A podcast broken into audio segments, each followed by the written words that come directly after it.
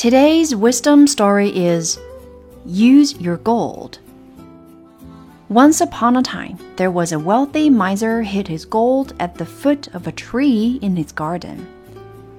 Every week, he would dig it up and look at it for hours. One day, a thief dug up the gold and made off with it.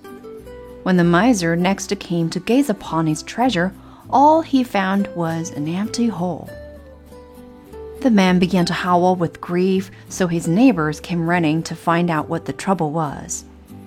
When they found out, one of them asked, Did you use any of the gold? No, said the miser. I only looked at it every week.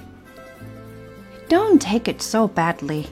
Just put a brick on a hole and take a look at it every day. You won't be any worse off than before for even when you had the gold, you never used it.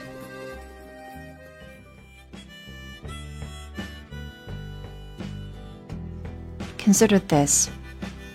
All of us bury some talent which we refuse to use either for our own benefit or for the benefit of others.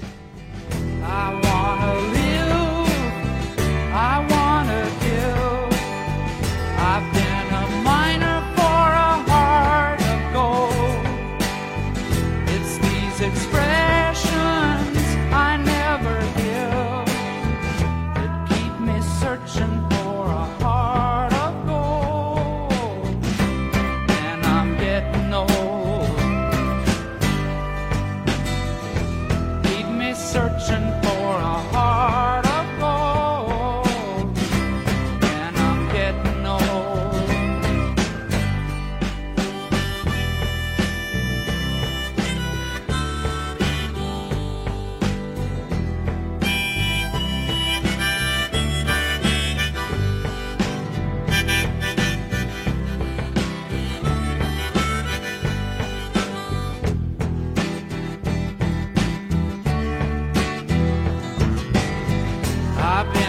Hollywood, I've been to Redwood.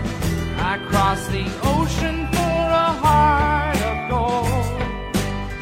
I've been in my mind, it's such a fine line that keeps me searching for a heart of gold. And I'm getting old.